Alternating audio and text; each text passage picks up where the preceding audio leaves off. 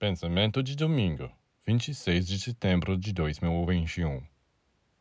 Para avançar em seu trabalho espiritual, o discípulo deve esforçar-se para criar uma imagem divina de si mesmo todos os dias.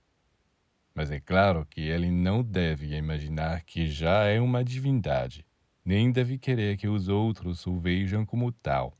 Caso contrário, ele atrairá sua zombaria e hostilidade. Eles dirão: Mas quem ele pensa que é? Ele está ficando louco. E eles não estarão completamente errados. Portanto, qualquer que seja o trabalho interior que você faça, continue a se comportar em relação aos outros de uma maneira simples e natural.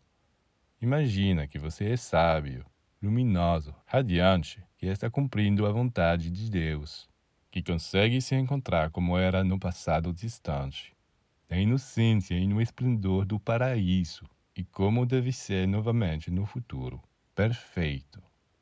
Mas lembre-se que isso ainda não aconteceu.